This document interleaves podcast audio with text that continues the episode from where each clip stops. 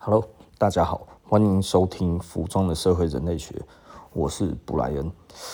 啊，我们今天来聊一点什么东西呢？其实我我想要聊的东西还蛮多的，然后我发现其实我很少跟大家聊服装哈，那所以今天要聊服装吗？呃，没有。其实我很想聊服装啦，但是就像我讲的哈，就是你越专业的东西，其实如果它没有很多的变动，其实你没有你没有东西可以聊。也就是说呢，现在服装界有发生什么大事吗？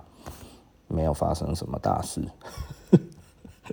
所以服装真的没什么好聊哈。所以我我有的时候我也觉得蛮无奈的，因为就比方说时装秀，时装秀的意义在于哪里？它其实就是在创造话题。它不是一个真正的话题，它其实是被创造的一个话题哈。那你如果没有创造话题，就没有办法创造需求哦。这其实是一个很简单的一个道理哈，这是一个商业的道理。如果你不同意的话，其实这这没有办法，我们没有办法谈下去哈。所以你后面也不用听了，现在就赶快把它按掉哈。就是说，哎呀，这个服装的社会人类学其实不用听了哈。因为所有的事情都一样哈。如果你没有话题，就没有人会注意，没有人会注意的东西，基本上，要么这个东西让人家知道不好，要么就是他真的没有人会注意。那所以呢，比较厉害的商业模式，其实都是能够不断的创造话题。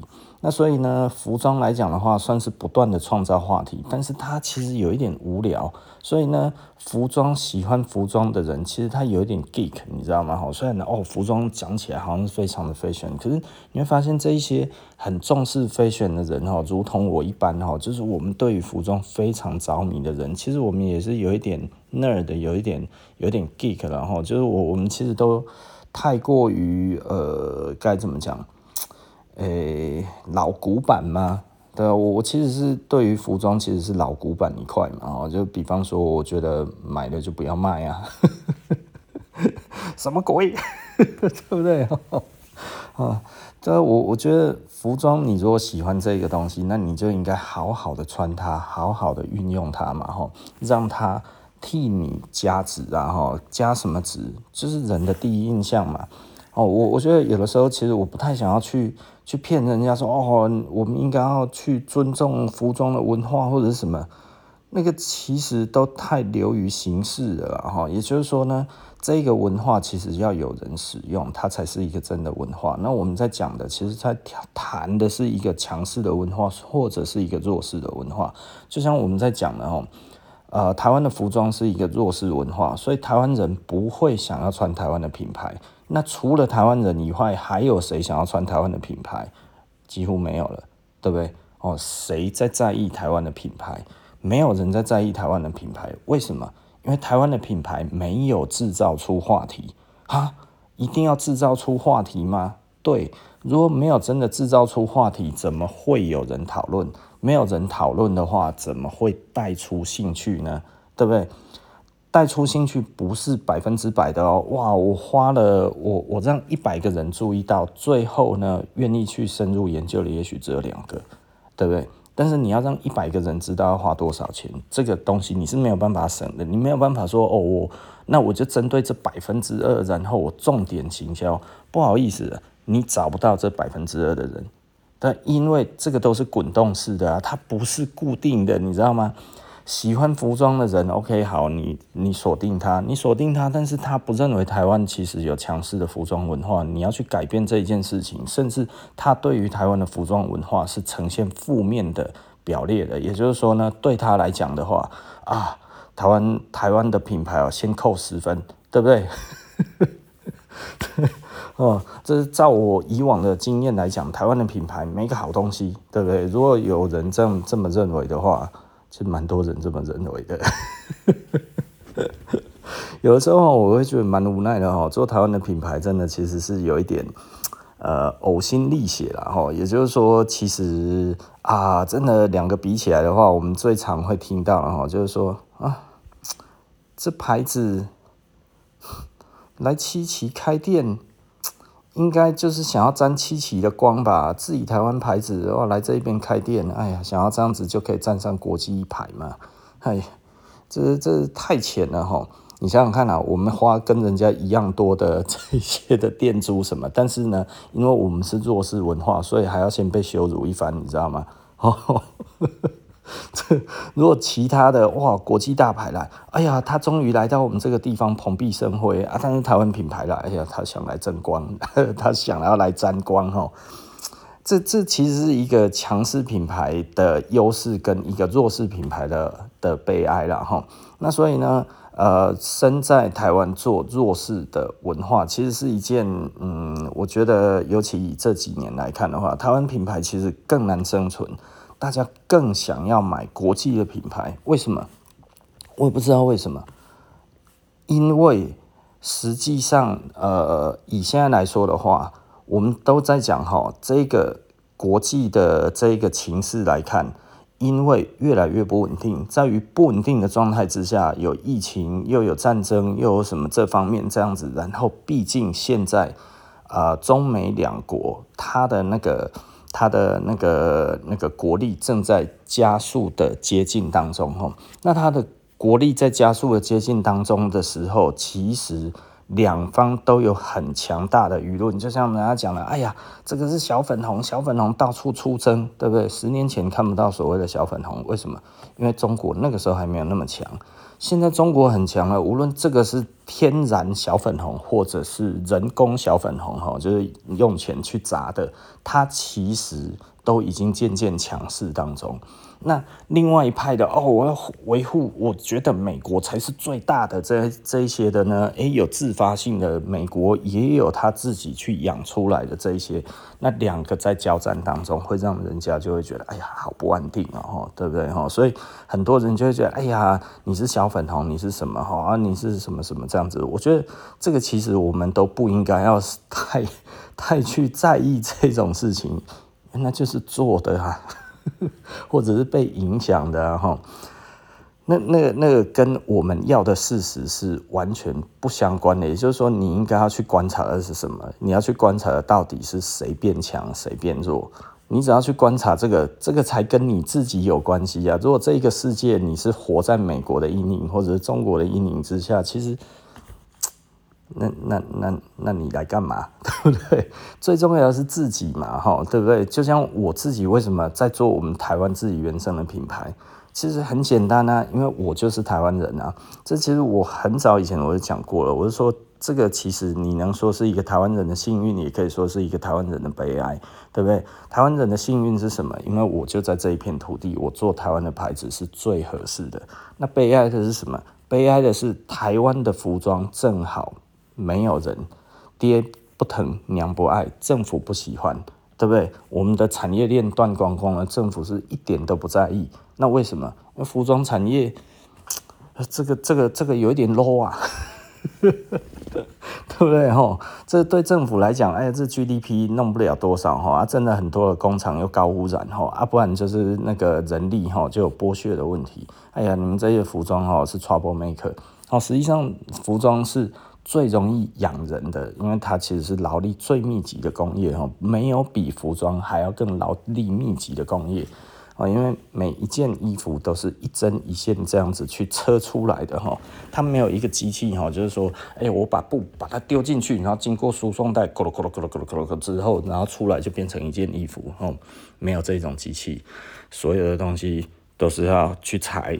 裁剪，裁剪，无论呢，你是用手裁剪，你用裁刀裁剪，你用镭射裁剪，你用水刀裁剪，它都是要裁剪，对不对？裁剪好了之后呢，然后呢，给这个师傅啊，吼，这一些工人呢，开始这样子咚咚咚咚咚咚把它车起来。无论你是咚咚咚咚的车，或者是咚咚咚咚咚的车，或者这样子很快的车，哈，它都是要经过人手车，对不对？哈，所以，呃，他没有办法。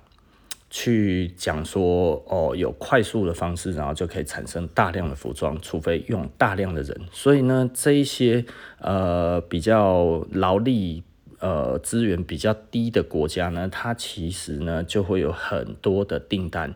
这一些国际的这种快时尚一定要去那一种地方，为什么？因为它人多又便宜啊，对不对？好、哦，它如果都在这一些先进国家，在欧美盖这么大的厂房的话，这一件的话没有办法卖你这个价钱。对，所以实际上我必须要讲了，你穿便宜的衣服。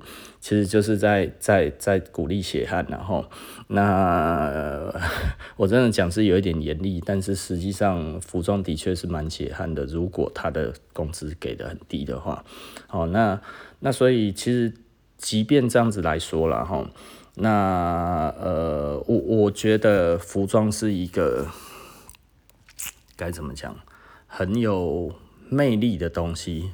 之所以在讲很有魅力，就是它其实是人对你的第一印象。也就是说，如果你长得很帅，可能你不用太在意服装。那因为大家就看你的脸嘛，哈，脸一定是胜于其他的啦，好不好？这这没有什么好讲的哈。我们服装再怎么样都抵不过一张帅脸，不过帅脸会会会褪色。对，如果你真的长得很帅哈，然后你又很会穿衣服，这这个是加分哈。服装是锦上添花，但是呢，你如果长得没有那么好看哦，那服装就很重要了，好不好？哦，然后你如果长得没有那么高呢，服装呢可以让你看起来比较高，对，这这都没有什么，这其实是服装非常简单而且扼要、非常的明确的一个方式。那你说啊，我不在意在人前的这一个形象。对啊，你如果不在意，那你就可以不在意服装啊。但是呢，如果你在意的话，那你就必须要配备好的服装。呃，那你如果是当业务，你自己穿的要是穿的跟别人一样，那人家感觉你就是一样。那这时候你讲出来的话刚好发语词又一样，人家就会觉得我后面都不听了，对不对？因为大脑会自动侦错啊。你这个一听起来，哎呀，看你这个穿着，然后看你这个样子啊，发语词又是那两句啊。先生、小姐你好，哦，我没空，对不对？小姐你好，我没空。那呃，先生你好，我没空，对不对？就此打住啊，给你三秒钟，好吧？一二三，好，结束了吗？对不对？哦，所以简单的来说，如果你不长得特别的，呃，声音不特别好听，对不对？声音好听，如果长得不好看，透过电话还不错，对不对？哈，那如果呢，你要跟他面对面，你长得不帅，你长得不美，那其实服装真的非常非常重要。然后不要觉得哇，这个其实没什么，呃，他非常有什么？哈，他真的非常有什么？如果如果你完全不在意的话，其实嗯。呃，除非你都每天在家里啦，那我就觉得那也真的没没关系。可是呢，我们老实说，我会觉得这一点很有趣的，就是很多的人他其实该要注重。我我看过很多的业务，你知道吗？哈，奇怪，你们怎么都穿的一样，你知道吗？你应该要凸显跟你自己的不同，但是我不知道为什么。台湾的业务哈，就都长得那个样子；日本的业务就长得那个样子，你知道吗？哈，我是觉得你一定要让人家一眼就看出来你是业务吗？你一定要一眼就要让人家看出来你根本就呃跟别人一模一样吗？对，我我觉得这个很没效率啊！如果你都已经知道第一眼的印象其实是最重要的，那你为什么穿的一模一样？对，所以其实老实说，我们的顾客也有不少是业务，那他们其实嗯就会想要穿不一样的东西。对，我不是说其实我没有很想要讲服装，那服装没什么好讲，我怎么又讲了这么久？其实这是一种感慨，然后就是说，我觉得多数的人可能在于我们的这一个中华民族传统文化的这一种的。说明之下，就会觉得，哎呀，你如果重视外表，你就是华而不实，对不对？哈，你这一种这个虚有其表，对不对？呃，在于我们中国的文化里面，对于外表这件事情做了非常非常多的批判，那所以会让人家觉得呢，你其实重视外表，其实你其实是虚的。你重视外表的话，你其实是不负责任的。有类似这样子的一种想法，一直会存在哈。那我觉得这个不是事实啊，就是就是你如果越这样子想，其实你就越 unhappy 啊，对不对？因为他实际上面对这一些事情的时候，你就是没有办法忽视这样子的状况。也就是说，人真的是有第一印象的。人真的有第一印象的时候，而你却觉得，哎呀，重视外表叫做华而不实，然后呢，又在那一边觉得，为什么大家都不重视我？对，你这不是缘木求鱼吗？对不对？爬上树去找看看，哎呀，老天爷可不可以给我一条鱼？半条都没有啊，是不是？哦，所以，呃，回头来，我们今天最主要要讲的主题是什么呢？回头要讲的主题都已经过了十几分钟了，算了，今天换来讲服装好了。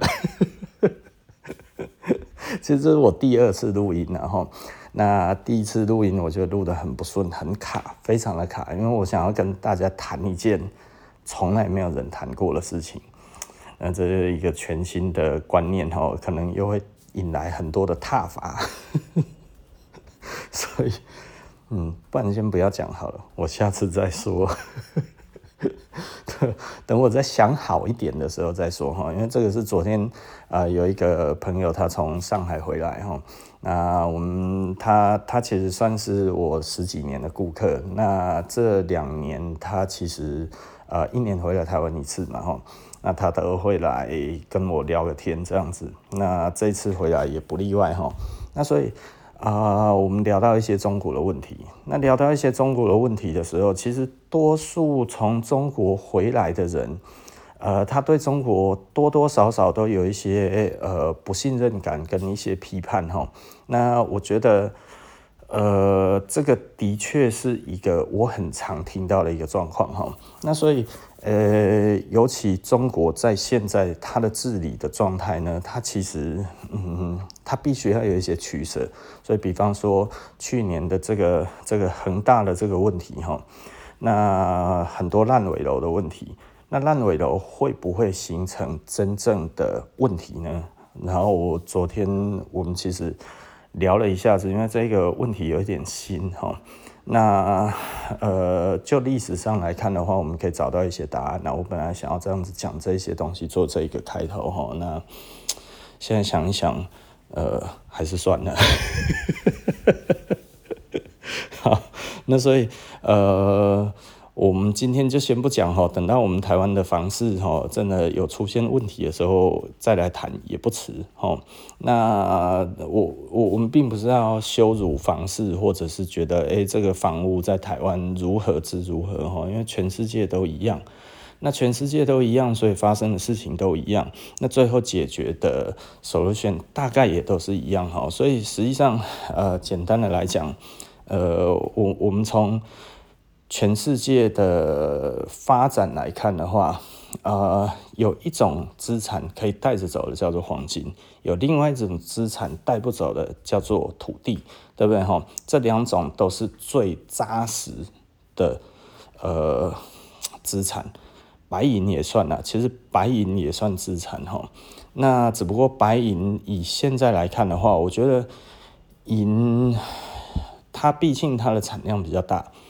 如果回去金本位的话，有可能银的价值会升高，但是没有回去金本位的话，实际上银它可能被当成贵金属的这一种的方式会比较少一点点。但是因为银的藏量比较大，所以对于国家而言的话，它当一个辅助的一个货币工具的话，其实是一个很好的工具。所以呢，嗯，银应该也可以算是一种资产，然后。那但是最主要，我们还是以黄金，因为黄金更稀有嘛，稀有的非常多哈，就跟我们的土地一样，我们的土地其实也是稀有的哈。那呃，它就具有真实的价值，因为呢，你没有办法说，哎呀，我透过美国 QE 一下哈，那可不可以 QE 一下土地？一平变两坪，对不对？啊，或者是啊，小叮当可不可以帮我 QE 一下？QE 一下是什么意思？我希望一平住起来有一百平的效果，对不对？哈，那就缩小到剩百分之一，哇，真的耶！土地哈，如果可以 QE 的话，就是人的身材也要可以 QE 然后。我我觉得这个很好笑哦。上次看到一个电影，大家也是类似这个样子哦。哎，人呢，只要变小了哈，房子就变大了。这这的确也是蛮阿 Q 的啦哈。那但是这个世界可能我们不会那么的，嗯，该怎么想？就是就是我们人就是这么大只嘛，而且还越来越大只哈，啊人还越来越多哈，所以土地的需求实际上呃越来越珍惜了哈。但是呢，因为人毕竟还是活的哈，在都会区呢，大家就会盖高楼大厦嘛哈，那等于就是把呃同一块土地分呃分成好几倍的方式，然后来贩售嘛哈。那所以呃大家都有持分的土地，那持分的土地其实。嗯，就是从原本的土地去倍增而来的哈，这就是一种 QE 的效果。亲爱的，我把一百平土地变三百平了，对不对哈？那怎么变呢？哦，就盖三层楼，它就变了。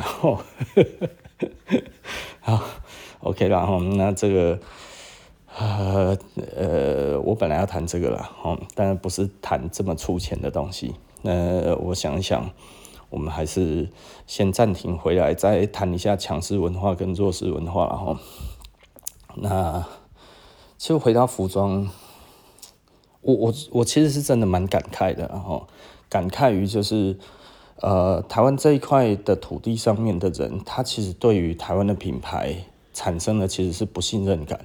其实不信任感来自于哪里呢？其实老实说，是来自于权威人士的担保。那台湾的品牌有没有比较差？老实说，台湾的品牌没有比较差。我常常在台湾其实可以买到不错的台湾品牌哈。那呃，只不过这个我昨天有跟那个朋友聊到哈，就说为什么台湾的品牌感觉起来就是这么弱势？就算我对台湾的品牌，我觉得这个东西不错，因为他昨天跟我讲的，他就说哈，其实。我不是因为台湾人，所以我买你的品牌，然后我自然而然产生的这种的土地认同之后，然后产生这种莫名的这种盲目的喜欢，而是你的牌子我穿起来真的就觉得很好看，我使用过之后，我就觉得它就真的就是很好看，比别人的好看，比国外的牌子好看，嗯。这个这个其实某个程度来说，它其实也算是一种巧合了哈。也就是说呢，刚好我们的版型跟它的版型是是是符合的哈。这是我常讲的一个一个成功的服装设计师，他其实要做的是，我把这些文化，我把这些东西融入之后呢，而这片土地上面多数的人穿起来都好看哦。也就是说，他抓到了最大的公约数，对不对哈？那所以。他就做了最大的这个极大化，这一个产品它在于这一块土地上面的适用性，对不对哈？那所以简单的来说，就等于是我的确是很重视打板，呃，我其实都可以跟你讲我为什么要怎么打，哪边为什么如何如何收如何做这个东西。其实你如果到店里面跟我谈服装的话。你要问我细节，几乎所有的细节我都讲得出所有的答案，因为我没有任何一个板子是说我去工厂，我要打这个啊，我要做这个样子，啊，那件就是这个样子，其实没有哈，我所有的细节都是我自己抓的哈。那所以我们都有原因，为什么要做这些东西？哦，这一个角度为什么要这样子打？那为什么我们要做这样子的设定？然后呢，这一个衣服为什么？这边我们要做这样子的曲线，什么这些所有的东西都是我自己抓的。诶，为什么你比别人多一个折子？诶，或或者你为什么比别人少一个折子？对不对？这个其实，嗯，你你问我，我都可以直接讲出来。然后，那我的员工当然不一定啊，因为即便我讲过，他也不一定会记住。因为一年到头有几个客人会这样子问？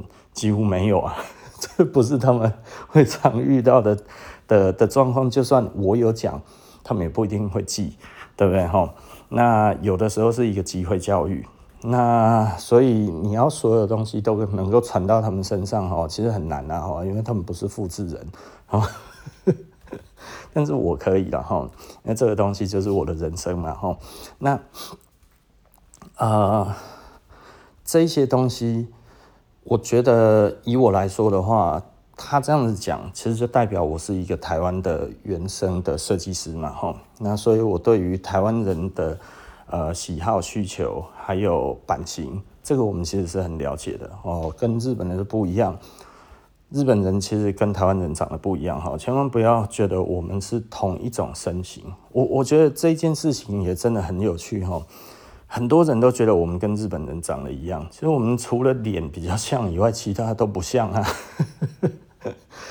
日本人的肩膀很窄，日本人的那个身体很扁，对不对？日本人是非常的呃瘦小的哦，他是瘦瘦小。那或者是瘦高，它不像我们，其实我们的肩膀其实是，呃，该怎么讲？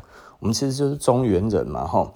那同个纬度来看的话，其实实际上我们跟英国人长得真的超级无敌像，吼。我们的身材除了脸不像以外，跟英国人几乎是一模一样，跟法国人也不会差太多，对不对？但我们跟北欧人就不一样了，呃，就像。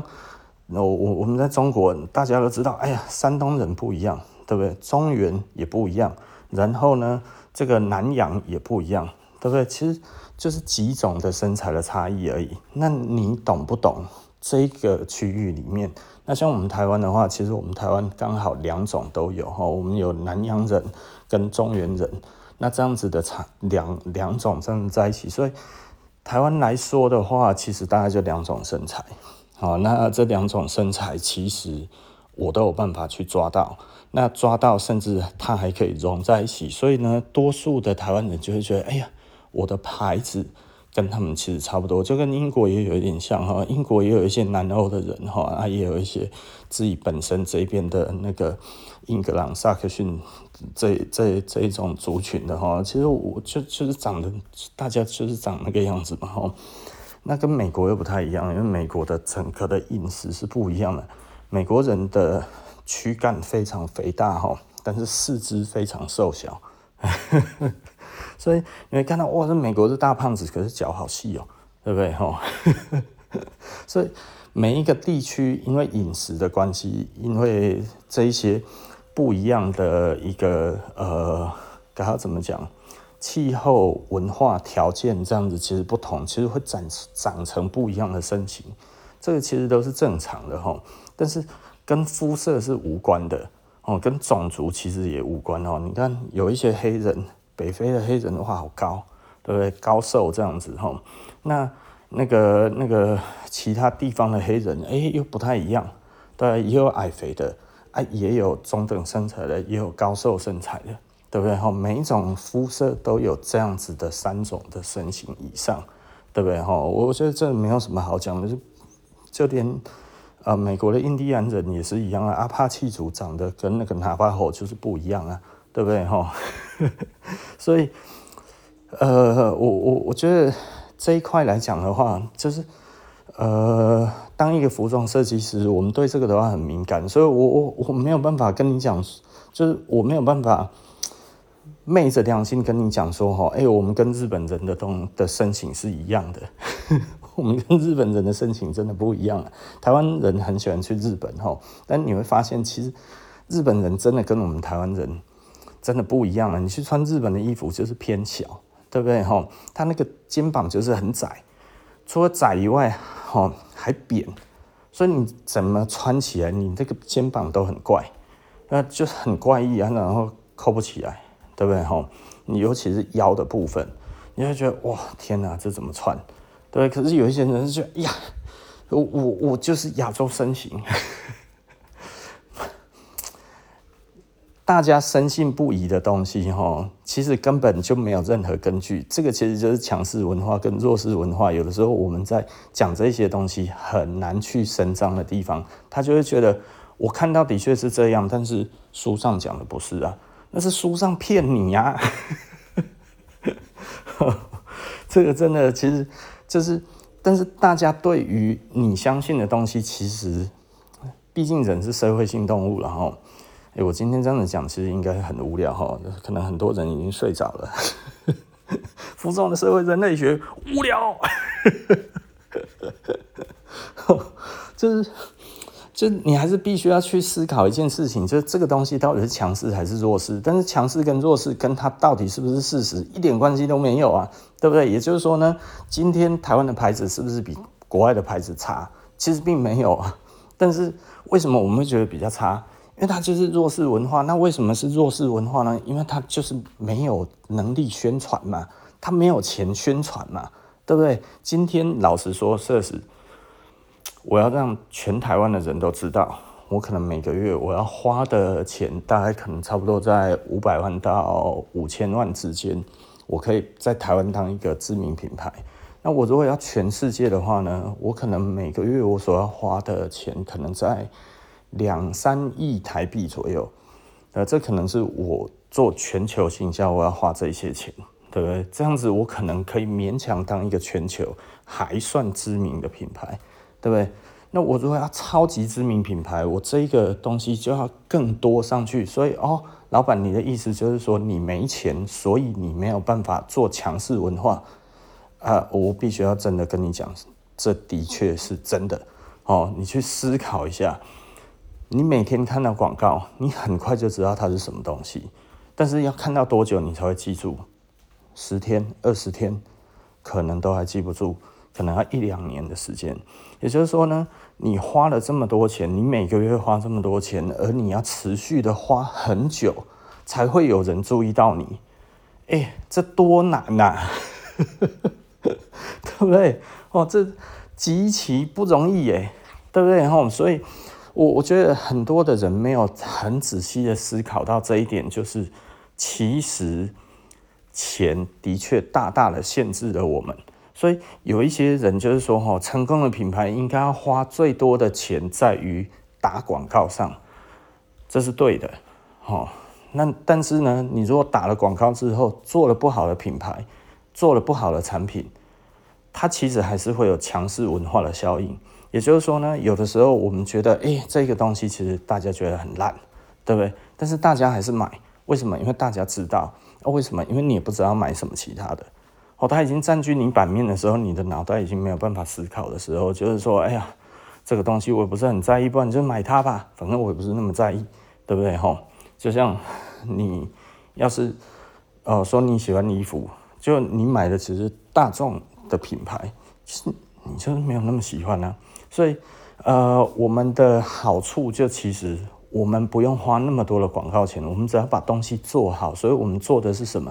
我们做的是喜欢品质的顾客，那这一些人来买了之后，然后他觉得，哎，这个好像真的不错，然后所以继续购买，就跟昨天来跟我聊天的这个朋友一样，他讲的，哎，他买了十几年了，对不对？哈，我我们从台北店刚开的时候开始聊，然后哎，这样子讲一讲，讲一讲，然后啊、到现在这样子，为什么他这么选择？因为他其实就是对这些东西，他是有。有有有选择的，所以对他来讲的话，其实他愿意多花一点时间去找资料，然后去尝试之后，然后后来找到我们，对不对？那这个东西其实，嗯，我我必须要说哈，呃，媒体的多寡也是一个问题哈，还有媒体的成效也是一个问题。现在其实我觉得最有趣的一点就是现在的媒体。已经混乱了哈，也就是说，新的年轻人我会觉得有一点点呃，觉得可怜吗？就是多半的资讯都是要他们自己去尝试的。也就是说呢，哎，我今天看到了，不是说这个其实已经被被很多的人认同了哦，你知道吗？以前的杂志要总编辑，你的每一个字从里面出来，总编辑都要看过。那总编辑看过，它代表它是一个过滤器。好的总编辑呢，它里面的东西很丰富，资料很多；不好的总编辑呢，至少也有人过滤过哈。那但是现在是每一个人都是自己的总编辑，所以你的经历如果不够多的话，你所懂的东西不够多，其实你就很危险，因为你其实就是神农氏尝百草啊，对不对？哈，现在人人都要当神农氏嘛，对不对？为什么？因为已经没有人帮你过滤这一些资料了。那没有人帮你过滤这一些资料的话，像我们以前杂志会想要来，希望我们去上他的呃专访或者什么？为什么？因为他们觉得我们值得嘛，比方说我有很多的收藏品，哇，他们听到收藏品就来了。那现在的话，收藏品很多人就会觉得，哎呀，也没有人在报啊。你说你很厉害，哪里厉害，对不对？就会变这个样子。那你变这个样子的时候，其实为什么你会这样子的去？不以为然，就是因为你的精力不到那一边嘛。那你的精力不到那一边，你没有这个总编辑去帮你过滤的时候，你没有呃呃总编辑因为看了很多，所以他知道什么东西是好的，什么东西是不好的情况。然后你怎么办？我我觉得这件事情就会变得很有趣了哈。也就是说呢，这个市场上面多的其实是。不断的尝试失误的人，而不是以前啊、哦，我买这个东西，诶，总编辑讲的好，对不对？这一本杂志讲出来的，诶，我大部分买到的都不是雷，对不对？哈，那这个其实就是完全不一样的一个道理了，哈。那所以，呃，对于我们现在没有这一些人过滤的时候，的确，我们在于我们呃的广告预算上面，其实。就会变得很捉襟见肘。为什么？以前其实这些总总编辑赏识我们，哎，去报道一下社子哦，就每个月都有杂志一直来啊，我也不用买广告，他就一直来找我们了哈。那现在因为整个都呃，其实很多人在讲，就是整个网络肤浅化了哈。那呃，肤浅化，我觉得最重要的问题是因为大家。都吃瘪了，吃瘪的意思是什么？就真的大家都是当神农氏啊，就是觉得哎呀，看每一个人人都说他很好，就是说他很好，结果都不好啊！我就一直试，一直试，试到我也没钱钱了，钱钱也没有了，对不对？哦，啊，有一些，哎呀，他真的很有钱，所以他又做了这些的大的广告，哎，品牌上来了，或者是甚至很多都是所谓的淘宝上面进货，然后。下大广告，然后 K P K P I 上去之后，下一次再测试，哇，不行，他就再换一个，就再换一个，就再换一个。所以呢，这样子的一个带货的方式，其实非常多的情况，就，嗯，你就是神农氏啊，哦，他其实就是各种草啊，就是哎，这个草长得好多，不然你先吃吃看，哎，怎么这么难吃，对不对？就。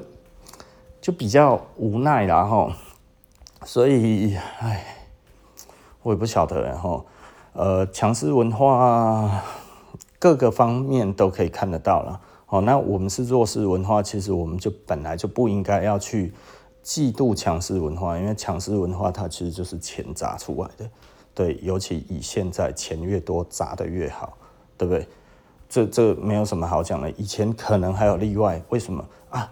这个其实是呃总编辑赏赐的哦，就是我们以前就是很多总编辑赏赐啊呵，现在就没有了，因为杂志都死光了，然后那还活着的杂志，其实它后来也变这样子，就说哦，打蛇随棍上，谁的钱比较多，我就往哪边报，这样子就好了。